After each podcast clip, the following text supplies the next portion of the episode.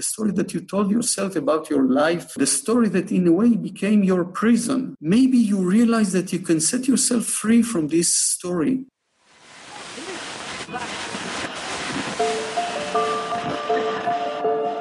Herzlich willkommen zu Hansa Rauschen, dem Literaturpodcast des Hansa Verlages. Mein Name ist Florian Kessler. Hier sprechen alle zwei Wochen Lektorinnen und Lektoren mit Menschen aus der Welt der Bücher, mit Schreibenden und Lesenden, mit Leuten von anderen Verlagen und aus dem Haus. Es geht um alles, was in Bücher passt und außenrum passiert. Und das ist wirklich nicht wenig. Jetzt gerade in diesem August erscheint bei Hansa der neue Roman von David Grossmann, Was Nina wusste. Der 1954 in Jerusalem geborene David Grossmann schreibt Romane, Kinderbücher und politische Essays und erhielt viele internationale Preise, darunter auch den Friedenspreis des deutschen Buchhandels. Schon 1988 erschien bei Hansa der Roman Das Lächeln des Lammes. Von den späteren Büchern sollen zumindest der Kindheitserfinder, eine Frau flieht vor einer Nachricht und zuletzt der mit dem Man Booker International Prize ausgezeichnete Roman Kommt ein Pferd in die Bar erwähnt sein, sowie die Essaybände Die Kraft der Korrektur und Aus der Zeit fallen. David Grossmanns Bücher werden von Anne Birkenhauer übersetzt. Im Lektorat betreut sie über die Jahrzehnte hinweg Tatjana Michaelis. Für Hansa Rauschen hat Tatjana mit David Grossmann nicht wie sonst so oft über Handy, Festnetz oder E-Mail kommuniziert, sondern ein großes Gespräch per Zoom geführt. Es geht um David Grossmanns Erfahrungen in Israel mit der Corona-Krise, um seine weiteren Pläne und vor allem um sein neues Buch. Wie ist Grossmann auf die Geschichte von Was Nina wusste gekommen? Was hat ihn an dieser besonderen, großen, tragischen Familiengeschichte so sehr fasziniert, dass er sie auf seine eigene Weise erzählen musste. Viel Spaß mit Hansa Rausch. Dear David, welcome to this Hanser podcast, Hanser Rauschen. I am so happy that today we can meet on Zoom and have this conversation. How is the situation with the coronavirus now in Israel? Are you living under restrictions? Can you see your father and your grandchildren? Uh, yes, actually, I'll start from the end, which maybe is the most important. Uh, we can see the little ones, our granddaughters, and we do see them quite often. And I can see my parents, even though they, they live in a home for elderly people, and we are not allowed to go in because the the elders are so vulnerable and frail.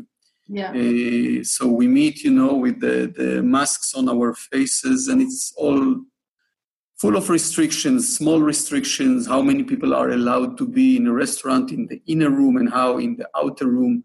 No cinemas, of course, until now, no uh, theater plays. Uh, it's, it's, it's accumulation of forbiddings. Yeah. Uh, that step by step makes life a little gloomy. And I think we all feel it. I think, in a way, I, I, get the impression that most of the people I meet are in a kind of a silent depression because of the because of being deprived all the time, step by step, from things that made our life better and happier. And now we have less and less and less. And I hope it will stop somewhere uh, with the vaccination against the corona. Uh, I remember that in March uh, you commented on the outbreak of uh, the virus. Uh, you called it a worldwide defeat, a disaster of biblical scale. Uh, I was much more optimistic at the time, I must admit, but it turned out you, you were right. Uh, what do you think today? Well, it's, it's always pay off to be more pessimistic, unfortunately. Yeah. always you have more chance to be right. What I think of the situation today, even the word situation is uh, is cannot be accurate because it's a very fluid uh, fluid situation. Everything changes, and from day to day, we cannot predict. The virus is so unpredictable, and and he does not yield to the research until now. Maybe now it will change because uh, in Israel and in United States, some laboratories come up with some interesting achievements. But all in all, I think the main feeling is of uncertainty. The feeling yes. that the earth, the earth is moving under our feet. Uh, I guess many people after the corona will look back at their life and maybe they will have, they will make new decisions regarding their jobs if they have any, maybe regarding their couplehood, maybe regarding other things. It's also, you know, besides the catastrophe, it's also a chance to re-articulate where you are in life and what you can do and what you want to do and what you would like to achieve.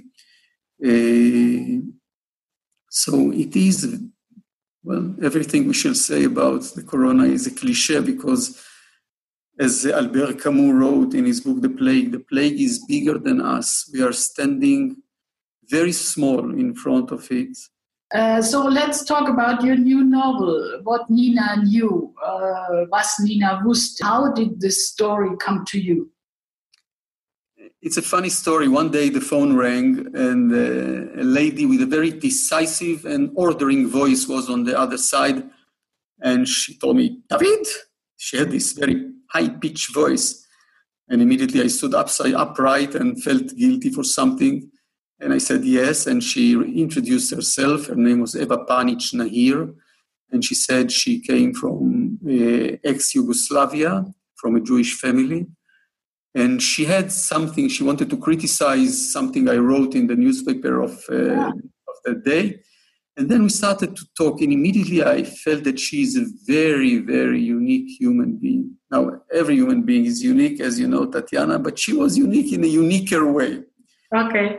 And she had a wonderful, wonderful, tragic, but so extreme story, life story.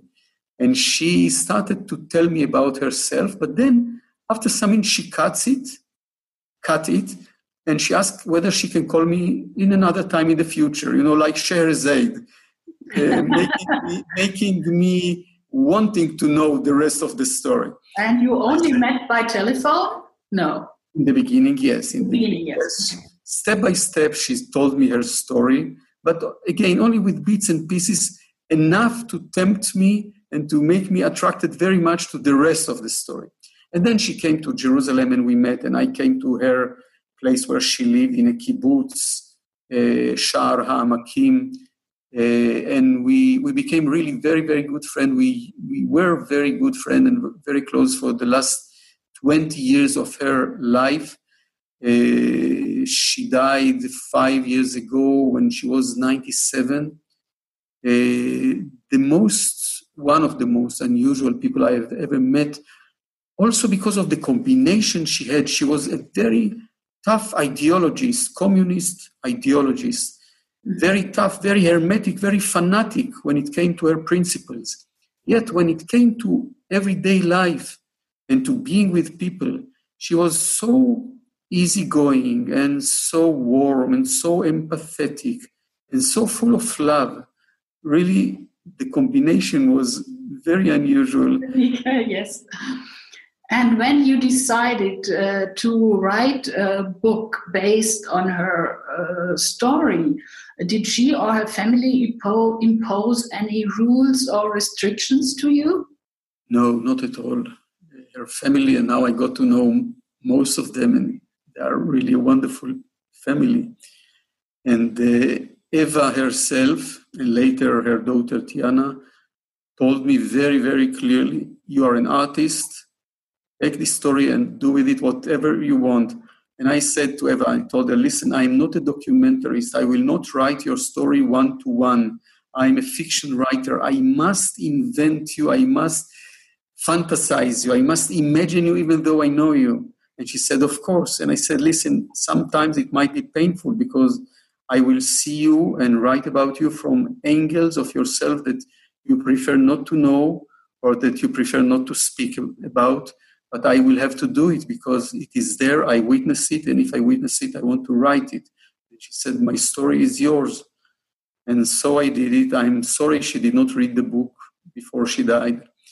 Uh, from time to time, she asked me, though, have you started writing my book? And I said, no, Eva, I, I, you know, she knew me. I cannot decide to write a book. The book has to impose itself on me. And, and the reasons for these imposures, I don't know. But one day, a book is inevitable. And this is how I want to write. I want to write my books when they are inevitable, not when I choose to write them. And then after she died, I think a year and a half after she died, then suddenly I felt I must write the book of Eva and her family and her daughter. let us just stop uh, a moment uh, on uh, Vera, the, the fictional character. She is in the center of the book. And we learn that she did something horrible to her daughter, Nina. She left her behind when Nina was a child, and the novel reveals step by step what exactly happened. I do not spoil it. But on the other hand, we see uh, Vera swaddling a baby just in the beginning of the book. And she has been a wonderful mother to her stepson, Rafi, and she is wonderful with her granddaughter, Gili. So I think she's a highly interesting, very complex person. Can you characterize her briefly? I tried before I told about the contradictions. I think the extremity is what fascinated me, the extremity of everything she did, of her ideology dimension, ideological dimension, and about her humane and warmth di- dimension. Her uh, granddaughter in my story wrote about her that she's undefinable. It's, she said it's like little red hood with the wolf in the same skin. Mm-hmm. Very sharp and very quick and very decisive. Uh, all the time when you were with her, you felt this energy of a very active, inwardly active human being who is afraid of nothing. She was really the most courageous person that I ever saw, and she faced uh, almost executions and attempt to rape her, and uh, interrogation with torments and she she never failed she never failed in all of those tests. She never for example gave up her friends who allegedly were against the regime. Uh, i i never met people who had to stand such existential tests and survive them in the way she did because after she came back from hell from this uh, extermination or rehabilitation island she was not bitter, she was not afraid, she was not vengeful even. She understood, I think, that being all these would minimize her life, would narrow her life. And she wanted to live. And she lived. She lived with all the intensity and all the power of, of vitality. Yeah, but uh, the novel is not told by her. The novel is not told by Vera, but it is told by her granddaughter, Gili. Uh, Gili is writing all the time, taking notes for a documentary film she, she wants to do. Uh, why did you choose her as narrator, the, the youngest voice? I really hesitated, uh, but I think it was a matter of first, which is the best, the most efficient point of view of the storyteller who will give the reader uh, the most perspective uh, gaze look at the plot. And I think Gili is the one who is the least trapped within the family story. She is trapped because every one of, the, of the, these three women is trapped. And there is a secret, secret that concerns all of them is relevant to the three of them. But from the three, she is the most liberated. And it's also a question of language because Nina, the, the mother of Gili, uh, has a very functional language. She lives in the United States, then she moves to live in, in an island in the North Pole.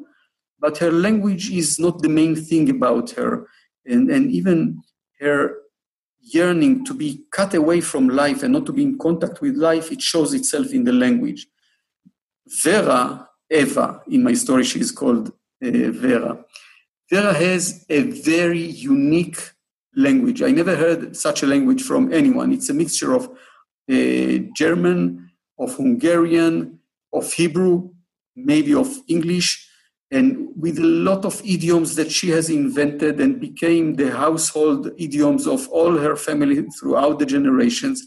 She speaks a very broken Hebrew, yet it is also a Hebrew of a whole generation who came to Israel, let's say in the 40s and 50s from other countries, and used to be mocked at by their children, and their children even were ashamed on this strange language of their parents. And I got quite a few of reactions of people who thanked me for legitimizing this special dialect, the dialect of uh, Vera that when they were children they were ashamed of, and now they see how it opens options when you speak in such a language, and the language carries with itself so much memories from other places, from being in, in other situations.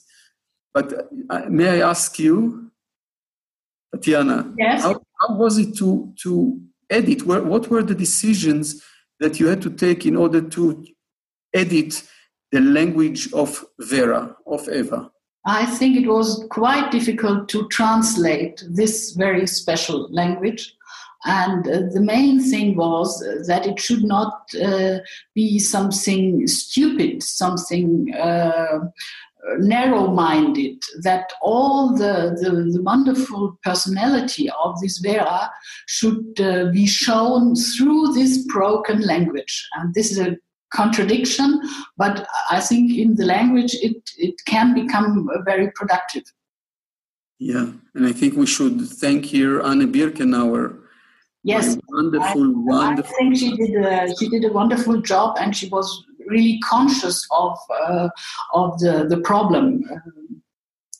The novel starts with Vera's birthday party. She's celebrating her 19th anniversary, and her granddaughter decides to make a documentary film about Vera and the secret of her life. So, inside the novel, inside the narration, we find another medium, the film.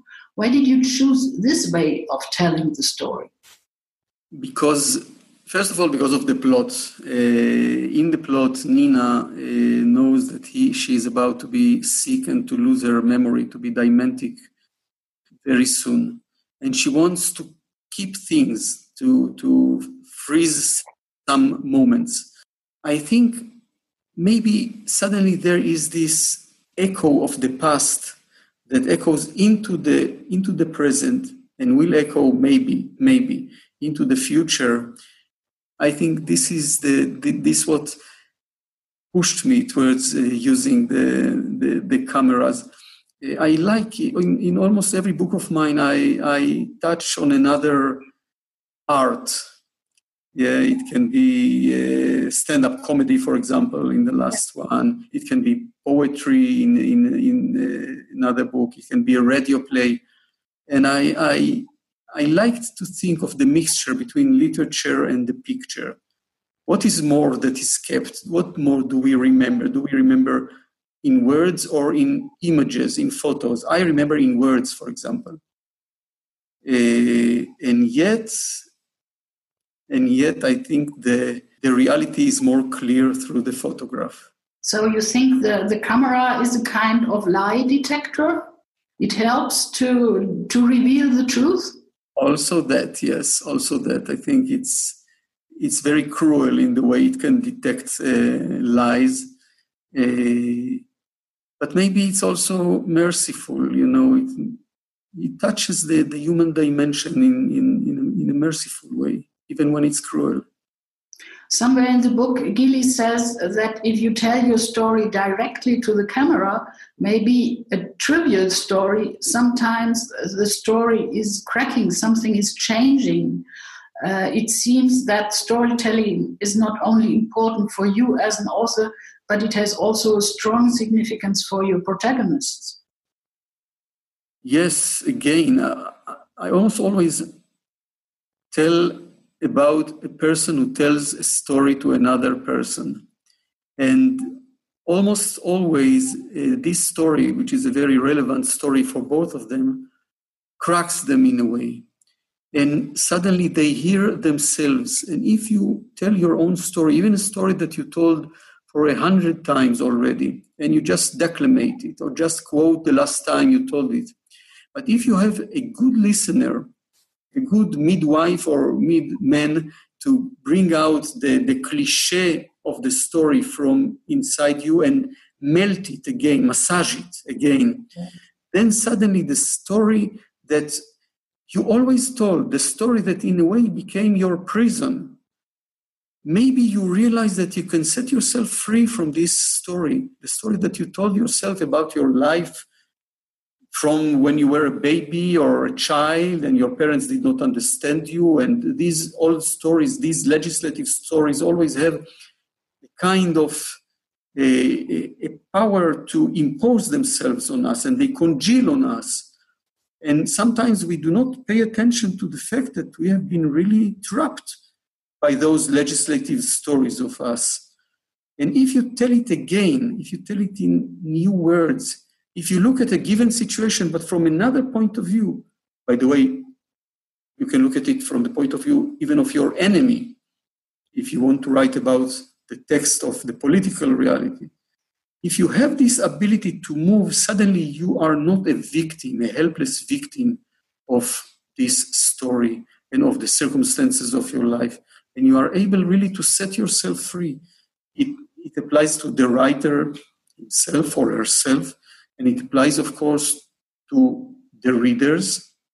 And it also applies to the characters in the book that suddenly they develop and there is something is opening up inside them and they can move to another place and maybe maybe it's a better place.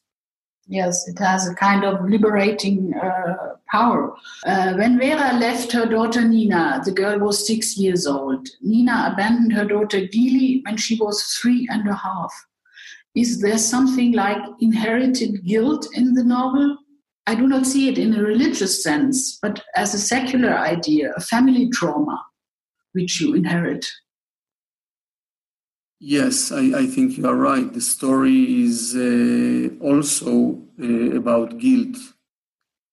And the guilt goes in the family.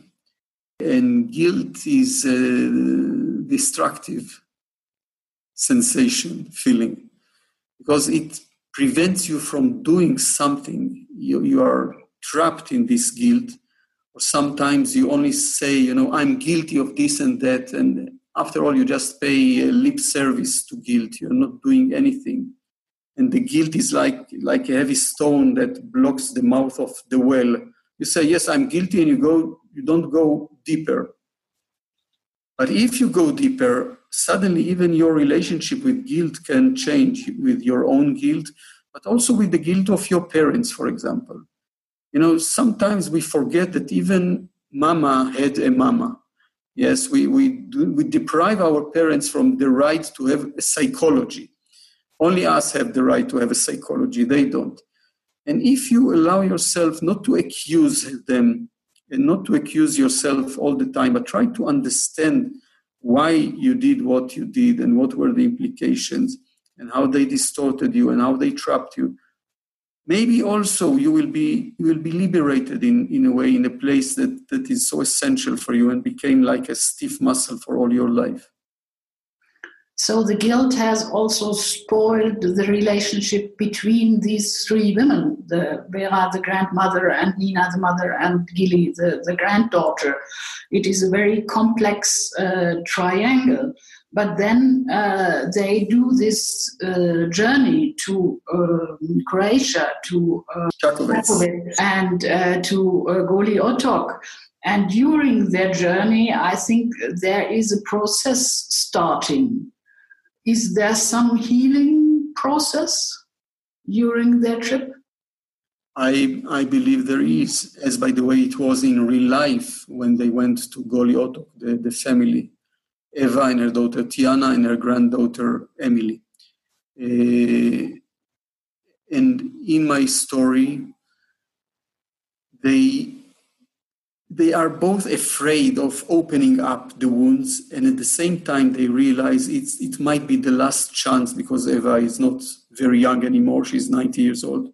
It's the last chance, you know, to look reality in the eyes, and for the first time to say what really has happened and one why each and every one of them behaved the way he behaved she behaved every one of them in the story my story acts like both the daughter and the mother of the other woman uh, and and the, as you know the the human zone of women and their mothers is one of the most condensed and, and meaningful human zones uh, so much happened there with so many nuances and inner contradictions. And I, I tried to, to bring them out of the three women. And by the way, they don't talk too much. They talk, but not too much, because every word is a, is a password for some memory or some wound that they know. And, and the whole story is encapsulated and revealed at the same time there is a psychological damage. And uh, this is it, it seems to be a private tragedy but it is caused by politics isn't it? Do you agree? It is uh, the tito um, dictatorship who has caused yes. this um, tragedy. Yeah very much so. I think the brutality of the regime and especially what happens in the in the camp of the women in goli otok life under fear, under constant accusation, under uh, threats to be called a traitor and executed, the way people were programmed to regard every other human being, also other prisoners, as a potential enemy. In Goli Otok, everyone was the bad guy if he or she wanted to survive, maybe except of very, very few people. Amongst them was also Eva Nahir Panic, who did not betray, who did not give away any of her uh, friends or accuse them. But I think that I would go to another political dimension of, of this story when uh, Gili, who is uh, shooting, photographing her uh, mother, whom she deeply hated until the journey started. And suddenly, when she takes her pictures, she sees her features, she sees her vulnerability, she sees her misery in life, and suddenly she feels compassion for her. And, and it confuses her, and she says, Wow, maybe I'll stop hating her. Who am I without the hatred to Eva, to Vera? And I thought about this the place of hatred in our life in Israel, in the region, in our region how we and the Palestinians are really now, after so many years of animosity, after 53 years of occupation, how we deeply hate each other. And, and it is to, to the extent that we don't know whom shall we be without the hatred towards each other. It defines so many layers and dimensions of our life. And it creates us in its shape. The, the hatred creates us and we are eaten by, by hatred and by suspicion and by bitterness and by hopelessness and despair. Will, shall we be able to recognize ourselves without this when peace comes? And maybe peace does not come because we do not allow ourselves to give up on these bad qualities. Maybe we are pr- prisoners of this story as well. But uh, these three women, at least, are able uh, to um, to see each other without that hatred, or with less hatred than they had uh, at the at the beginning. Yes. I very much admire your psychological understanding of these women, not only because they are women and you are a man. I am so impressed by your deep understanding of the human soul are you an expert in psychology or psychoanalysis? Not at all. I'm married to one. yeah, I know. Not because she's a psychologist, but because she's the person she is. Uh, and I, I have never been in a psychological treatment. Uh, I think I, I try to be totally tuned to a, person when I write about him or her. Uh, I just bereft myself, take off all the defense mechanisms, all the reasons for not being invaded by this other person, this other character. And I found out that, you know, usually we are very protected from each other, even couples who are very good couples. But they, they developed over the years the mechanism to protect them, not to be totally, totally exposed, totally dependent on the other I don't say it's a good thing. I say it happens to, to couples. Uh, and, and of course, when we meet people, not only in the time of the corona, we are very suspicious. And of course, now we entrench like, you know, like fists when we see a stranger. He might be our killer. Uh, but maybe something in us is yearning for the opposite, is yearning really to know other people without these walls of estrangement. Maybe if we allow ourselves to be invaded by some other people, we shall feel the points in ourselves that are only potential, that we never really explored them, that we never really allowed ourselves to go in the way that this character or that character suggests us. Yeah, I think this is also the what the novel is about to to uh, overcome this estrangement from one from the other, and I think you are an expert in this kind of emotional trauma and finding appropriate literary expression uh, for it. Uh, unfortunately, I, I feel uh, the end of our conversation approaching. Just uh, one or two other questions. Uh, you are writing novels, children's and young adult books, and political essays. In which mood are you currently? What is your next project? I don't know. I, in in the, the Corona, I made a, a rule to myself to write only for children and to read only books that are older than me to write only for children is for keeping the optimism and to read books that are older than me to keep the sobriety. Uh, in, in terms of writing now, uh, well, you know me. I usually, when I start to write a book, I don't know if it will be a novel or novella or a play or a haiku poem. I, I really don't know. I, I wait until the book will decide, and usually I start with two or three different ideas and I, I, write them simultaneously as it is now. This is the phase where I am now. I write three, actually two stories in parallel to each other. They are not the same, they cannot be united. And the, the, the, the most important thing, I cannot decide which one of them I will write. Okay. if, I, if I decide, it will be like an arbitrary decision and they will not surrender. So I just have to continue to write both of them until one of them will charge and burst forward and will take me over. Uh, as I said, the inevitable books are, are the best books. So I'm waiting. waiting. Last year, Hanser published your wonderful children's book, Giraffe und dann ab ins Bett. I don't dare to translate the German title. It's a book of good night stories you told your daughter Ruthie when she was a child. Uh, do you also tell good night stories to your grandchildren? Yes, not only that I that I tell them, they also write children's stories. They they suddenly started to understand the pleasure of it. So the older one, who is eight years old, she dictates to us, and some she writes herself, and she illustrates her stories with all kind of nice drawings.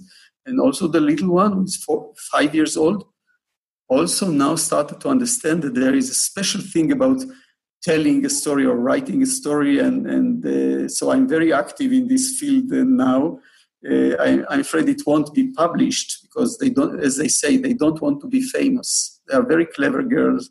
But you can write the book together with them. no, no, no, I don't. I want them to write it. I'm just the the the mid the midman, the midwife.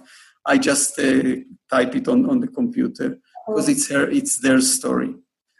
At a certain point, I will have to decide what I'm writing now. And, and you asked about about the children books.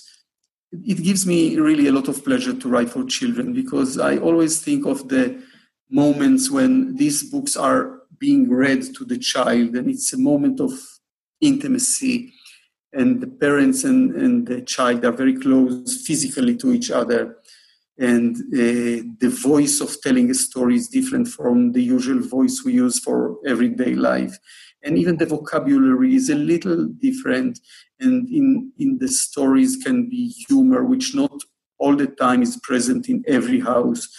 And I think if you allow yourself uh, to read the story almost as if it is read to you the, when, when you were a child, so you, the parent, and the child, you come equal to this bubble of the good night story. You are you both are tourists in it, and I have so many good memories from the time my father used to read to me. My father is now 93 years old, and he used to read to me. And I remember how it was exotic because not all the words I understood, but the words that I did not understand acted upon me for some nights afterwards. You know, they glue in, in the room. And and I well, I, in, I insist on continuing this tradition of reading for a child. I think it can be helpful in this very moment, not only to you, but for many of us. So, dear David, thank you so much for this conversation and all the best. Das war es für heute mit dem Podcast Hansa Rauschen. Das waren viele Worte für viele interessante Dinge. Bis zur nächsten Folge und danke fürs Zuhören.